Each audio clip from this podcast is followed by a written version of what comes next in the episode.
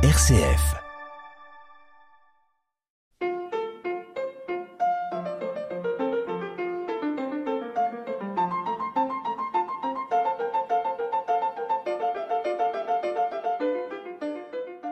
Bonjour à toutes et à tous. Le 30 septembre dernier, Together, événement œcuménique initié par frère Aloïs de la communauté de Thésée, a rassemblé à Rome 18 000 chrétiens, ainsi que 12 des plus hauts responsables chrétiens du monde.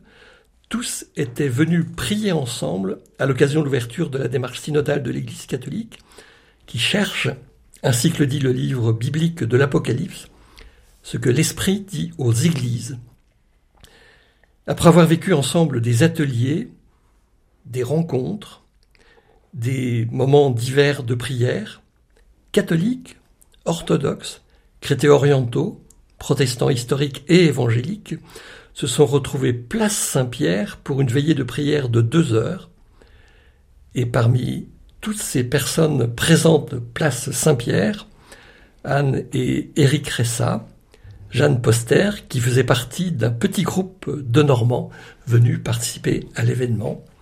Bonjour à tous les trois. Bonjour. Bonjour à tous. Cette veillée de prière avait été précédée par une marche. Oui, cette marche euh, de Saint-Jean-de-Latran à la place Saint-Pierre, une marche de 6 km, une heure et demie, euh, était l'occasion justement de, marcher ensemble, de synoder, de rencontrer des gens divers. Euh, on a pu discuter dans cette marche et c'était un peu un lien entre diverses personnes, divers types de prières. Synode, rappelons-le, est effectivement étymologiquement la marche commune, voilà. vous le disiez. Et fait notable, les mots d'introduction de cette veillée de prière ont été prononcés par une femme, Nathalie Bécard. Oui, donc cette sœur Nathalie Bécard est une sœur Xavier, et moi j'ai été vraiment très ému de voir sur cette place Saint-Pierre pleine de monde et avec tous ces responsables, ces dignes responsables d'église sur l'estrade, voir s'avancer une femme, une femme, pas une femme en habit religieux, une femme, une femme du 21e siècle, ordinaire, personne n'est ordinaire, mais une vraie femme du 21e siècle. Et voici ce qu'elle a dit. Ce soir, sur la place Saint-Pierre, nous sommes réunis comme frères et sœurs en Christ, venus de tous les horizons et du monde entier. Nous sommes ici membres du synode, jeunes participants à la rencontre Together, responsables et délégués fraternels de différentes églises et communions chrétiennes. Pèlerins de la foi, nous sommes heureux de marcher et prier ensemble. Nous sommes également en communion avec de nombreux chrétiens ailleurs dans le monde qui prient avec nous dans leur communauté locale. Alors que nous renouvelons notre désir et notre engagement à marcher ensemble vers l'unité, nos cœurs sont remplis de gratitude pour les dons reçus de Dieu tout au long du chemin synodal que nous avons parcouru depuis octobre 2021. D'une manière particulière, nous souhaitons confier à l'Esprit Saint les membres de l'Assemblée qui s'apprêtent à vivre trois jours de retraite spirituelle pour se préparer à l'ouverture officielle de l'Assemblée du Synode des évêques le 4 octobre. Durant cette veillée, il y eut des témoignages et puis une prise de parole du pape François. Quelle était la teneur de cette prise de parole? C'était essentiellement, je dirais, un éloge du silence, un silence dans la vie du croyant, silence dans la vie de l'Église, silence sur le chemin de l'unité des chrétiens. Ce silence, euh, ça a vraiment beaucoup résonné pour moi tout au long de, ce séjour euh, à Rome, euh, silence personnel au milieu des décibels d'une veillée tonique, silence d'une foule pendant la, la prière de Thésée, euh, d'autres types de silence liés à l'écoute de l'autre, euh, qui était très très marqué aussi pendant cette rencontre qu'on a eue sur le synode et la méthode synodale. À l'appui de ce que vous venez de dire, il y a Bénédicte Brouard, qui était membre aussi de ce petit groupe venu de Normandie, qui l'exprime à sa manière. J'ai été frappé par l'intensité du silence pendant la prière commune entre tous les représentants des différentes religions chrétiennes. La chaleur de l'amour fraternel, visible entre ces représentants au moment où ils se sont salués et ont salué le pape. Il y avait une grande joie sur la place Saint-Pierre. À la fin de la prière, j'ai pensé que c'était un fruit de l'esprit. Et autre membre du groupe, Marie Labussière, témoigne elle aussi à son tour. J'ai vraiment pris conscience que de grands pas ont été faits. Qu'enfin, les différentes confessions ne sont plus considérées comme des déchirements, mais juste une diversité riche, avec une foi commune. Les témoignages m'ont aussi beaucoup touché. J'ai, une fois de plus, été rempli d'espoir et témoigner ainsi de la valeur du respect de l'autre et de la création, c'est tout à fait ce qu'il faut faire aujourd'hui dans le monde selon moi.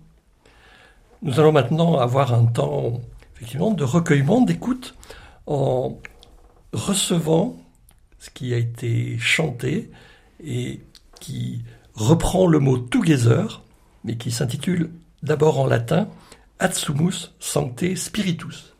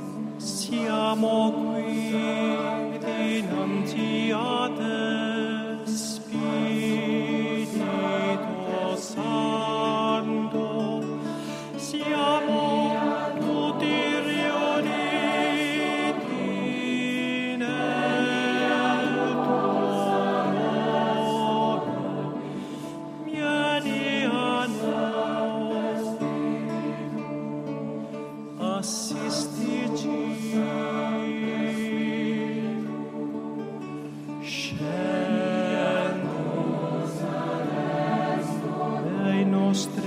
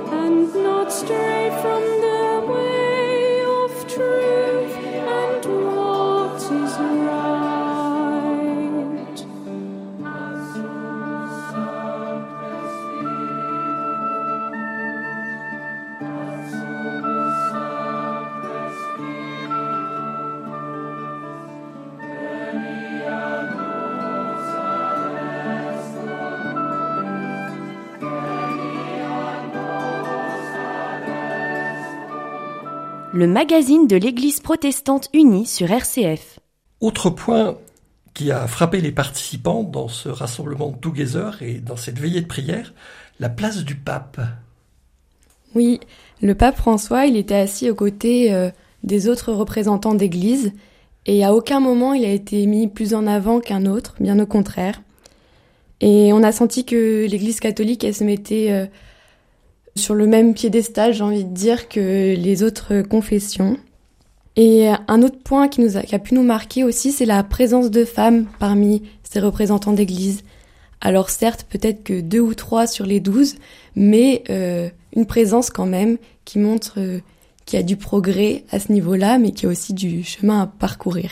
Et par rapport à l'avenir de l'Église catholique, comment est-ce que ces signes vous parlent? À titre personnel, moi, ça me donne un peu d'espoir quand même de voir euh, que oui, il y a des femmes à qui on donne euh, enfin la, de la place, enfin plus de place, euh, ne serait-ce que maintenant, enfin, le droit de vote euh, dans ce genre d'assemblée. pour moi, c'est quand même un sacré pas. Anne, vous voulez ajouter quelque chose? Alors peut-être que au début de cette veillée, on a entendu des témoignages très variés, et peut-être je vais juste citer celui d'Émile du Liban qui racontait comment dans sa propre famille au moins quatre ou cinq confessions chrétiennes étaient représentées et comment ils travaillent maintenant à Neuchâtel en lien avec à la fois l'église catholique et l'église protestante en Suisse. Ça aussi, c'est un, une, une chose qui avance. On pourrait ajouter aussi ce qu'exprime la théologienne protestante Elisabeth Parmentier dans cette période de guerre, de crise migratoire, de réchauffement climatique, les églises ont quelque chose à dire en dehors des différences entre les confessions. On attend d'elles un message de conviction. Et elle ajoute, l'époque est à la théologie sur le terrain. Une fois que ces rencontres ont eu lieu, les théologiens peuvent travailler sur ce qu'elles impliquent. Donc suite très intéressante au niveau de la parole qui va sortir de ce synode, mais aussi pour euh, toute la démarche théologique qui accompagne aussi ce qui se vit à la base. Avant de nous quitter, un dernier mot. Où et quand est-il possible de se joindre à un groupe taisé dans l'agglomération de Caen? Alors depuis déjà quelques années, hein, depuis peut-être 2016, environ tous les 15 jours à Hérouville-Saint-Clair, à l'église Saint-François, a lieu un temps de prière avec les chants de Thésée, qui réunit entre, entre 10 et 20 personnes, disons. Pendant que l'autre petit groupe était à Rome le 30 septembre, ce groupe-là s'est réuni et a eu la possibilité, enfin nous avons invité plus largement dans les autres églises chrétiennes qui sont présentes à Caen, il y avait un, un groupe de protestants de l'église protestante unie qui était là, ce qui nous donne l'espoir que dans les rencontres qui vont se poursuivre environ tous les 15 jours, eh bien, euh, parfois, nous pourrons euh, prier ensemble au temple protestant de la rue Mélingue. Mais vous souhaiteriez également élargir encore plus aux autres confessions chrétiennes présentes sur l'agglomération? Certainement, certainement. Euh, les, les, membres des églises orthodoxes de Colombelle et de l'église roumaine qui se réunit à Saint-Jean-Eudes ont été invités. Pour l'instant, ils se sont pas encore joints à nous, mais nous espérons bien que ça va se faire. Donc si vous souhaitez vous joindre à nous, vous pouvez venir dès ce soir euh, à 20h30 à l'église Saint-François d'Hérouville-Saint-Clair. Les prochaines prières de Thésée à Hérouville auront lieu le 10 et le 24 novembre, de vendredi également à 20h30. À bientôt. Anne et Eric Ressa, euh, Jeanne Poster, euh, merci pour vos témoignages, pour vos retours sur cet événement que l'on peut qualifier historique au niveau œcuménique.